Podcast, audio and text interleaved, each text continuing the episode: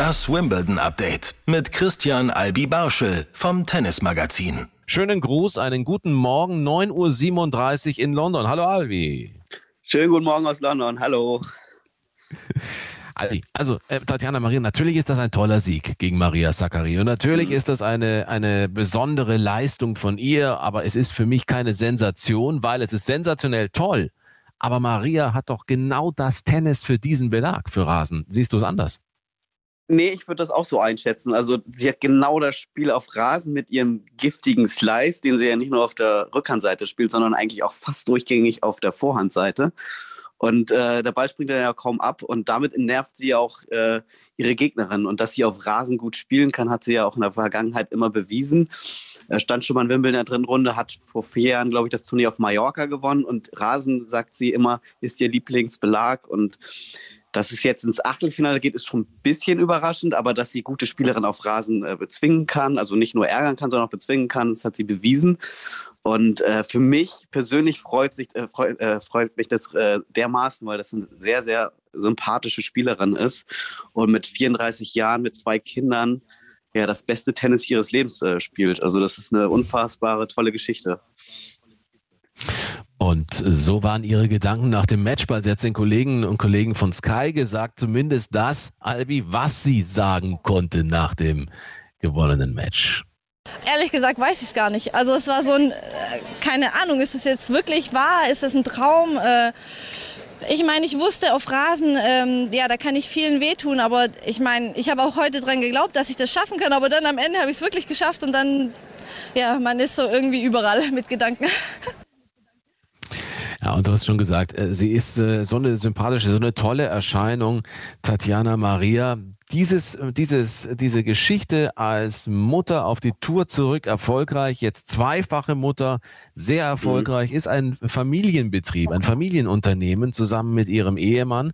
Ähm, und ich muss sagen, das funktioniert in einer Entspanntheit, wie man es, finde ich, trotz allem, auch wenn es häufig so propagiert wird. Aber die leben das wirklich. Ja, also das ist äh, eine ne ganz tolle Geschichte, wie, wie sie da mit ihrem Mann und den beiden Kindern auf der Tour herumreist, wie entspannt das ist. Und sie sagte dann auch gestern in der Pressekonferenz, Familie ist immer an erster Stelle, egal was ist, Tennis an zweiter Stelle. Und ähm, ja, ihre Tochter Charlotte, die spielt ja auch schon selbst äh, ja, sehr gut Tennis mit, mit acht Jahren, trainiert mit, äh, mit, der, mit der Mama und ähm, könnte auch in Richtung Profi vielleicht gehen. Also vielleicht sehen wir dann auch so eine ähnliche Geschichte wie äh, bei Sascha Zverev, der ja dann auch immer rumgereist ist mit seinem Bruder und dann auch die Tour von klein auf kennengelernt hat. Und ja, also das ist ähm, einfach eine, eine unfassbare tolle Geschichte und sie beweist jeder Mutter, also nicht nur jeder, die ein Kind hat, es gibt sehr viele äh, mittlerweile auf der WTA-Tour, die erfolgreich spielen, Mutter sind, aber sie ist da jetzt eine Ausnahme, hat sogar zwei Kinder. Ähm, letztes Jahr äh, zum zweiten Mal Mutter geworden und kommt besser, denn, äh, besser zurück denn je, hat ja auch im April ihren zweiten WTA-Titel gewonnen auf Sand. Jetzt steht ja. sie im Wimbledon-Achtelfinale. Das ist, das ist einfach überragend. Ist also und ähm, ja. ja, es ist nur schade, dass es leider keine ja. Weltranglistenpunkte gibt für, für Wimbledon. Dann würde sie im, im Ranking das jetzt stimmt. wirklich weit nach oben schießen. Ja, da kommen wir noch dazu, zu diesem, äh, zu diesem Thema Weltranglistenpunkte, die es ja nicht gibt, weil weißrussische und äh, russische Spielerinnen und Spieler ausgeschlossen worden sind und dann hat die ATP zusammen mit der WTA entschieden, dass sie keine Punkte vergeben. Das wird noch Thema sein. Aber Albi, äh, du hast gesagt, Bogota auf Sand gewonnen, 2022 eben jetzt nach der Geburt der zweiten, des zweiten Kindes, Mallorca 2018. Das war das Rasenturnier, das sie gewinnen konnte. Und die nächste Gegnerin, die nächste Gegnerin ist eine komplett unberechenbare, mhm. die auf einem Belag, der ja nicht mehr so schnell ist wie frühere Rasenbeläge. Ich sage das immer wieder gern und sehe dann immer wieder entstaunende Gesichter. Es ist tatsächlich so, dass äh, zum Teil der Sand, ein schneller Sand in Paris unter trockenen Bedingungen, schneller ist als der Rasen in Wimbledon und der ist deutlich langsamer noch als das Turnier in Melbourne, Australian Open. Also da hat sich einiges geändert und das macht, glaube ich, Ostapenko zu einer schwierigen Gegnerin. Zu deiner Einschätzung kommen wir gleich. Hier die Einschätzung von Tatjana Maria bei Sky. Ich meine, klar, wir haben gestern Doppel gegen, die, gegen sie gespielt, deswegen ähm, weiß ich ein bisschen, okay, wie sie spielt. Aber klar, es ist ein toughes äh, Los und ich meine, äh, ja, aber momentan will ich einfach nur den Sieg hier genießen und dann sehen wir weiter morgen. Ja, Jelena Ostapenko ist die nächste Gegnerin und sie hat mhm. gesagt, mhm. wir haben gegen sie doppelt gespielt. Also das war ja auch noch, Tatjana Maria war ja auch noch im Einsatz am Tag davor ebenso. So, und jetzt kommt also diese, diese Ostapenko, die, wenn es gut läuft, ein immenses Tempo, eine enorme Härte und gute Winkel spielen kann. Nicht einfach. Ja, ähm, jetzt ohne Ostapenko zu nahe treten zu wollen, für mich spielt sie eigentlich nur Haut drauf Tennis. Sie hat keinen Plan B. Entweder es funktioniert Immer oder es funktioniert gar nicht. Also sie hat die French Open ja gewonnen, völlig aus dem Nichts 2017. Danach kam erstmal wenig. Dann stand sie, ich meine, vor vier Jahren im Wimbledon Halbfinale und hat gegen Angelique Kerber verloren. Und ich glaube, Tatjana Marie hat genau das Spiel, um sie völlig zu entnerven, weil dieser giftige Vorhandslice und Rückhandslice, ähm, wenn dann Ostapenko nicht trifft, äh, könnte das sogar sein, dass äh, sie völlig dran verzweifelt. Ähm, kann aber auch genau das Gegenteil sein, dass sie einen Sahnetag erwischt und äh, Tatjana äh, Maria vom Platz schießt. Aber ich freue mich wahnsinnig auf dieses Match, weil das wirklich ein Ko Kontrast ist. Einmal dieses Bum-Bum-Tennis äh, und dann dieses variantenreiche Tennis, was äh, Tatjana Maria spielt. Und sie meinte ja auch, ja, sie will Vorbild für ihre Tochter sein, dass es nicht nur Bum-Bum-Tennis gibt, haut drauf, dass es auch einen Slice gibt, dass man mal ins Netz geht. Und ähm, genau, das, das zeigt sie auch eindrucksvoll hier in Wimbledon. Mhm. Und sie hat tatsächlich Ostapenko, das muss man sagen, sie hat äh, in Eastbourne das Finale erreicht, aber sie hatte es tatsächlich auch nur mit Spielerinnen zu tun, die wenig Variation in ihrem Spiel haben. Mhm. Tomljanovic 6-4, 6-4 gegen Kies, bei 6-3 hat Kies aufgegeben, das hätte sie nicht anders entwickelt. Kalinina 6-3, 6-2 und Georgie ist nun auch keine, die mit viel Slice agiert mhm. und irgendwie mit hohen Spin oder mit, mit, mit Rhythmuswechsel 6 2, 6 2 gegen Kvitova 3, 6, 2, 6, aber immerhin, sie kommt natürlich mit einer Menge Selbstvertrauen Vertrauen in dieses, äh, in dieses Turnier, in dieses Wimbledon-Turnier. Ähm, das heißt, ich sehe sie schon als gefährliche Gegnerin. Wenn sie trifft, hast du völlig recht, Halbfinalistin 2008 damals gegen Kerber. Äh, aber natürlich hat äh, Maria eine Menge an Tennis, das sehr, sehr erfolgreich sein kann auf Rasen. Das werden wir abwarten. Jetzt müssen wir über Jule Niemeyer sprechen. Mhm. Das ist ja schon eine sehr spezielle Geschichte, denn bei Jule Niemeyer habe ich immer so den Eindruck, die ist, was ihren Auftritt angeht, was ihre Interviews angeht, ist die schon so, als hätte sie schon x-mal Wimbledon in der zweiten Woche gespielt. Die hat eine solche selbstbewusste Art, gefällt mir sehr, weil das brauchen wir auch. Ja, sie ist, sie ist extrem geerdet und äh, sieht das total gelassen, dass sie jetzt auch im, im Wimbledon-Achtelfinale steht. Hat dann auch äh, ja, groß gesagt, sie kann fast jede schlagen. Würde ich jetzt auch zustimmen. Im Damen-Tennis ist eh alles möglich. Und gestern war für sie, sage ich mal, der nächste Schritt. Also sie hat in der zweiten Runde wirklich einen blendenden Auftritt hingelegt gegen Annette Konterweit. Und gestern, das war ein richtig schlechtes Match von ihr, will ich mal sagen, aber trotzdem hat sie es gewonnen. Und genau das ist dann der nächste Schritt, dass man genau solche Matches dann auch mal gewinnt. Und das hat sie in der Vergangenheit ähm, nicht so häufig geschafft, dass sie dann auch an schlechten Tagen mal gewinnt. Ähm, ich war gestern auf dem Court. Normalerweise ist ihr Aufschlag ja ihre große Waffe. Und gestern hat sie, ich meine, nur dreimal im gesamten Match ihren Aufschlag durchgebracht und trotzdem gewinnt sie das Match. Und ähm, ja, und wenn man auf die Auslosung schaut, sie spielt jetzt gegen Heather Watson, äh, Britin. Natürlich ist das Publikum da im Rücken, wird wahrscheinlich dann morgen auf dem Center Court oder Court 1 sein. Aber ich glaube, ja. äh, dass, sie, dass ihr das liegt. Also sie hat auch gesagt, ja, Court 1, wenn es Court 1 ist, da hat sie gegen Konterweit gewonnen, das liegt mir total. Und ich glaube, dass sie da wenig mit den Nerven zu kämpfen hatte. Und gestern war es dann auch wirklich so, sie wusste, sie ist die klare, also klare Favoritin nicht, aber Favoritin. Und das spielte dann auch im Kopf so ein bisschen bisschen eine Rolle. Und ich glaube morgen, dass sie da relativ befreit rangeht. Und ähm, mhm. ja, ähm, eine Prognose ist schwer, aber ich sehe sie eigentlich in, in der Favoritenrolle, wenn sie denn ihr Tennis dann auf den Platz bringt. Ja, mir wird Zurenko oft ein bisschen zu klein geredet. Nicht von dir, aber Zurenko ist eine, ich habe mich äh, letztens mit einem Coach darüber unterhalten. Das ist eigentlich eine, wenn die mehr an, äh, sagen wir mal, etwas schneller in ihren, in, in ihren Ballwechseln zum Punkt kommen würde, wenn die noch mehr Abschlussschläge hätte, würde sie Kraft sparen, die ihr manchmal fehlt im Laufe eines Matches. Aber ja, du kennst sie auch gut genug, äh, Albi. Ich denke schon, eigentlich äh, die 101 der Welt, das sagt gar nichts über ihre Qualität. Also ich hätte schon auch gedacht, dass das knapp werden könnte, denn die hat auch, wenn sie einen guten Tag hat, alles, was es auf Rasen braucht, denn sie kann auch den Ball im Spiel halten. Ihr fehlt halt der Abschluss, aber beide waren im Aufschlag ganz, ganz übel. Du hast angesprochen, drei Aufschlagspiele hat Zurenko nur gewonnen, vier nur Niemeyer, eins mehr. Das heißt drei von 14, vier von 14. Schon sehr krass, dieser Ablauf. Ja, auf jeden Fall. Vor allem, wenn man das Spiel davor sieht von Niemeyer gegen Konterweiter, hat sie kein Aufschlagspiel abgegeben. Und ich habe es dann auch gestern gesehen, du hast es genau richtig analysiert. Zorenko spielt super auf Rasen, aber es fehlte eben so ein bisschen der Zug in den Schlägen. Das heißt, dass sie äh, einen Winner schlagen kann und damit äh, hat sie das Match dann letztendlich auch äh, gestern auch äh, verloren. Also das war, ähm, ähm, sie hat es Niemeyer so ein bisschen auch äh, am Ende äh, geschenkt, weil Niemeyer war am Kopf jetzt nicht wirklich äh, äh, voll da, fand ich. Ja, sie hat auch gesprochen, äh, aufgrund der Probleme beim Aufschlag, über die Wichtigkeit des Returns. Jule Niemeyer und auch das ist eine Aussage, die sie getroffen hat bei den Kolleginnen und Kollegen von Sky. Ich glaube, wir haben beide jetzt nicht ähm, ja, optimal serviert, aber wir haben beide extrem gut retourniert. Mhm. Und dann ist es auch schwierig. Ähm, ich wusste, ich glaube, im dritten Satz waren es fünf Breaks. Äh, ich weiß nicht, ob es das schon mal gab, aber äh, ich habe mich beim Return extrem wohl gefühlt und dann nimmt einem das natürlich auch ein bisschen ähm, den Druck selbst. Also es nervt zwar, wenn du mhm. jedes Mal einen Break bekommst, Klar. weil du das, ähm, das Break nicht bestätigen kannst. Ähm, und deswegen war es, ja, war es, war es extrem wichtig heute, dass ich äh, offensiv retourniert habe. Im dritten Satz äh, war es so, dass es losging mit fünf Breaks in Folge.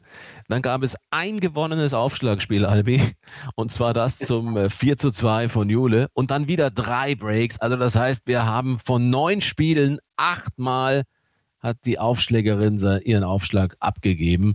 Und in dieser Volatilität hätte es wirklich in jede Richtung kippen können, das Spiel. Jetzt kommt Heather Watson. Und Heather Watson macht auf mich den Eindruck, als sei sie nicht hundertprozentig körperlich fit genug oder austrainiert genug. Du bist aber noch näher dran. Ah, da kann ich zu nicht so viel sagen. Ich habe sie jetzt gar nicht so richtig äh, wahrgenommen ähm, beim Turnier, noch kein wirkliches äh, Match von, von ihr okay. gesehen sie, also dass sie auf Rasen gut spielen kann, dass das weiß man. Ich meine mich zu erinnern, dass sie mal gegen Serena Williams fast gewonnen äh, hätte. Ich glaube, Matchball oder kurz davor war.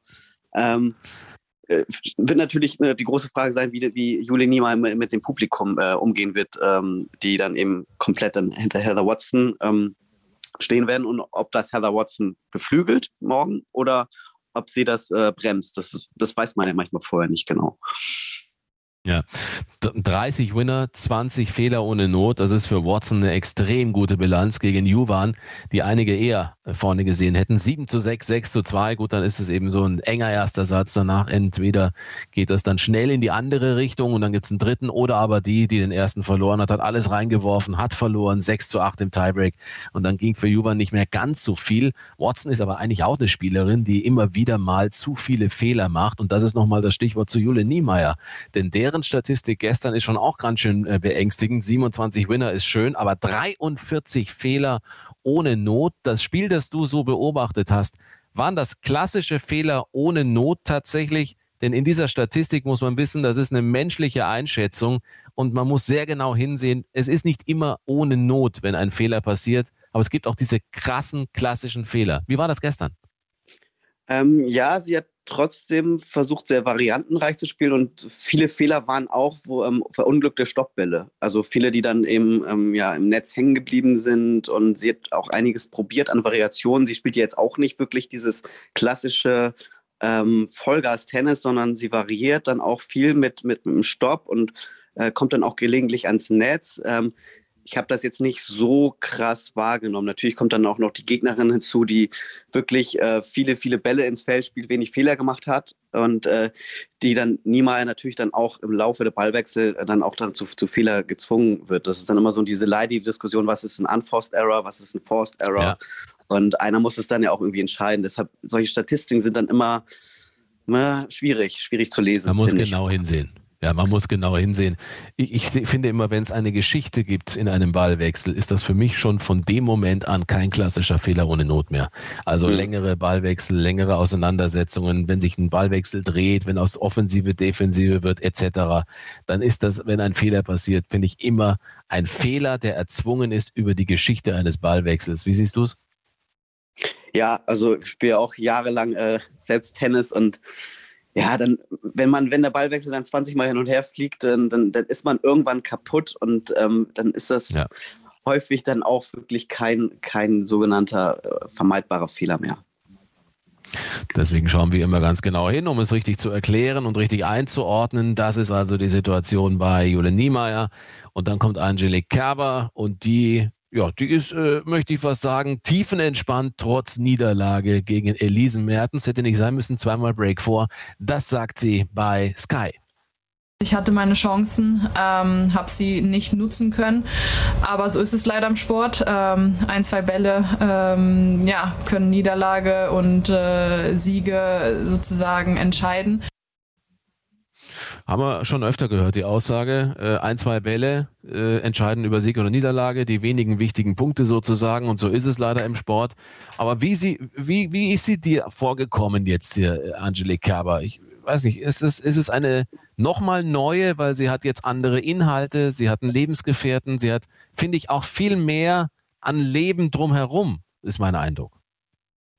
Äh, ja, das stimmt. Ich glaube, gestern hat Caroline Wozniacki im Fernsehen bei der BBC, glaube ich, gesagt, dass sie mittlerweile auch sogar verlobt ist.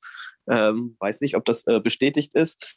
Ähm, ja, aber auf dem Platz gibt sie immer noch alles. Also das ist immer noch die klassische Angelique Kerber. Ähm, Gestern war es vielleicht hinten raus, äh, wo es dann im zweiten Satz eng wurde, dass so diese, dieser Fighting Spirit so vielleicht ein Tick äh, fehlte. Ähm, und waren natürlich ein, zwei Punkte, die dann nicht zu ihrem Gunsten liefen. Sie hat dann auch hinterher gesagt, dass die, die Spielweise von Mertens ihr auch nicht so entgegenkommt. Und ich glaube schon, dass sie das ähm, im dritten Satz dann auf jeden Fall gewonnen hätte. Ähm, es wäre danach aber nicht leichter ge äh, geworden. Sie hätte dann, glaube ich, gegen Onstabur gespielt und ich finde jetzt, sie hat in der Rasensaison, sie hat ja auch nur Bad Homburg gespielt, hat jetzt nicht so den äh, stabilen Eindruck gemacht äh, wie, im, ja. wie, im, letzten Jahr oder auch die, die Jahre zuvor. Und ähm, ähm, von daher war das äh, die Niederlage jetzt irgendwie dann auch logisch. Dass, äh, sie kam jetzt auch nicht in der mhm. Überform nach Wimbledon, muss man sagen. Finde ich auch. Ich hätte schon mit äh, größeren Problemen gegen Linette gerechnet, um ehrlich zu sein. Aber Linette ist halt auch so eine, die trifft an einem guten Tag, kann die eigentlich jede schlagen. Aber an einem Tag, an dem sie eben nicht ihr Top-Level spielt, hat das dann für Kerber in dem Fall auch zurecht gereicht. Aber Mertens ist nun mal eine gute Rasenspielerin, obwohl die gegen, gegen äh, äh, Udvardi wirklich kein gutes Tennis gespielt hatte. Aber naja, so ist es dann. Die eine kriegt nicht ihre Top-Leistung, die andere findet dann in den richtigen Momenten auf einmal zu ihrer Leistung. Mertens jetzt also in der vierten Runde gegen Jabeur. Bei den Damen Watson, Niemeyer, Ostapenko, Tatjana Maria, Jabeur, Mertens und Garcia, die wieder da ist, gegen Boskova. Das ist das, was schon in der vierten Runde feststeht. Ein Blick zu den Herren, ein kurzer Blick zu den Herren. Mhm. Also da war nicht drin für Otte mehr zu erreichen. Alcaraz kommt ins Rollen, habe ich den Eindruck, nach diesem schweren Auftakt für ihn. Ja, also äh, Oscar Otte war gestern extrem gefrustet wegen, wegen seiner Leistung. Er war da wirklich ziemlich angepisst. Also er meinte, das war, war nichts, sowohl äh, mental als auch spielerisch. Und ähm, ja, und er hat sich da natürlich mehr, mehr erhofft nach der starken Rasensaison. Und er hat dann auch gesagt, dass dieser Court 1 relativ langsam ist im Vergleich zum, zum Center Court in Halle, wo es relativ zügig zugeht. Und ja, dieses Wimbledon-Turnier natürlich, er hat dann in den ersten beiden Runden nur 90 Minuten auf dem Platz gestanden. Erste Runde 85 Minuten gegen Peter Govcik gewonnen. Dann hat er nur fünf bis zehn Minuten in der zweiten Runde gespielt, weil äh, sein Gegner dann nach, bei 3-1 aufgegeben hat. Das kam ihm vielleicht im Nachhinein gar nicht so zugute, dass er relativ kurz gespielt hat. Äh, hinzu kommt, dass seine Tasche verloren gegangen ist mit, äh, mit, mit seinen äh, Schuhen, mit ähm, Beseitigung und am wichtigsten so ein Glückstein, der ist dann verloren mhm. gegangen. Und da meint er gestern, ja, die Tasche ist immer noch nicht aufgetaucht und er wird jetzt auch nicht zurückfliegen, weil er von vielen gehört hat, äh, dass die, die Taschen dann auch äh, äh, verloren gegangen sind, sondern er wird jetzt heute mit dem Zug zurückfahren, was auch ein bisschen ungewöhnlich ist aus, aus London. Mhm. Ich habe schon überlegt, was passiert, wenn er Alcaraz schlägt, ob er dann äh, sagt, na, vielleicht äh, brauche ich den Glücksbringer gar nicht. Und das sind natürlich also Tennisspieler sind unglaublich abergläubisch teilweise. Äh, aber Alcaraz kommt. Ne? Alcaraz hatte gegen ja. Struff echte Probleme. Nur ja. Alcaraz ist auch kein gelernter Rasenspieler. Nee. Es ist schon so, dem muss man erstmal die Zeit geben. Und das große Problem ist, wer nicht zuschlägt in der ersten Woche gegen Alcaraz, Sinner könnte gefährlich werden. Aber ich habe das Gefühl, Alcaraz findet seine Form auf Rasen, findet das Spiel auf Rasen. Ja, also das war auch kein, kein schlechtes Match gegen Jan Struff. Ich fand, Jan, Struff hat da extrem ja, gut gespielt ja. und er hat dann auch selbst gesagt, es war ein, eins der besten Matches äh, langer Zeit von ihm und ähm, das hat Alcaraz dann auch gewonnen am Ende durch unfassbare Punkte. Ja, und ähm, gegen Sinner bin ich extrem gespannt. Das könnte natürlich auch so ein Duell der Zukunft sein für die nächsten Jahre, dass sich da so eine Rivalität entwickelt. Ich sehe bei Alcaraz, ich sehe Alcaraz noch weit vorne im Vergleich zu Sinner. Äh, da, da merkt man eben dieses Feuer, dieses, ähm, diese Wettkampfhärte. Und bei Sinner ist es dann manchmal so, hm, wenn es nicht so läuft, dann, ähm, dann ähm, ja, geht es dann häufig dann auch äh, ins Negative, also was die Leistung angeht. Mhm. Ähm, ja, aber ähm, schauen wir mal. Also nächste, nächster Gegner im Viertelfinale wäre dann Novak Djokovic und das ist ein Spiel, was ich dann gerne sehen würde auf Rasen. Ob Carlos Alcaraz auch auf Rasen das Spiel hat, um Novak Djokovic, der jetzt einen sehr, sehr stabilen Eindruck gemacht hat, äh, zu bezwingen. Ja, also das werden wir uns ansehen, was äh, genau dabei rauskommt. Sinner gegen Alcaraz, Djokovic gegen Van Reithofen und der ist nicht so einfach. Also das ist einer, den wird Djokovic wenig Informationen haben, schon gar nicht aus äh, sehr vielen Situationen auf dem Platz, auf Rasen sowieso nicht. Also das kann auch sehr, sehr spannend werden. Die Abschlussfrage geht an dich, Albi, in Richtung keine Punkte werden vergeben. Mhm. In den ersten Runden gab es Situationen, in denen der ein oder andere den Eindruck machte, als wäre es ihm nicht ganz so wichtig, tatsächlich sich komplett reinzuhängen, weil es ja eh keine Punkte gibt, obwohl es natürlich um Geld geht, klar. Ist das ein Eindruck, den du auch bekommst? Ist dieses Wimbledon-Turnier davon in irgendeiner Art und Weise beeinträchtigt aus deiner Sicht? Äh, ich habe nicht so den Eindruck, also gerade mal so, wenn man jetzt auf diese Außenplätze ist, auch im Doppel, da, ich sehe da überhaupt keinen Unterschied, äh, was die Herangehensweise äh, herangeht ans Match. Man muss auch sehen, wie die Spielerinnen sich freuen. Jetzt auch Jule Niemeyer in der zweiten Runde, wenn sie einen großen Sieg gelandet haben. Also ich sehe es jetzt nicht so. Äh, ich finde es sehr, sehr schade, dass es keine Punkte gibt, gerade für Spieler so wie Niemeyer, Van Reithoven, Maria, ähm, die sich dann damit für ihre tollen Leistungen dann nicht belohnen. Also natürlich gibt es eine, eine, eine, große Summe Preisgeld, aber das ist den meisten Profis ähm, relativ egal. Da geht es dann wirklich um die Punkte. Die Einschätzungen von Albi Barschel, Tennismagazin. Er ist in Wimbledon, er erlebt dieses Turnier und er ist uns immer 10.30 Uhr zugeschaltet. Und deswegen haben wir diese Zeit beibehalten, weil es auch dein Rhythmus ist inzwischen, glaube ich, einfach. Ne? Jetzt ist 9.30 Uhr, also jetzt 10 Uhr ganz ja. genau, nun geht's auf die Anlage. Also genau. wünsche dir einen erfolgreichen Tag und äh, freue mich auf morgen, 10.30 Uhr. Dankeschön für heute. Danke, bis morgen. Ciao. Das Wimbledon Update mit Christian Albi Barschel vom Tennismagazin.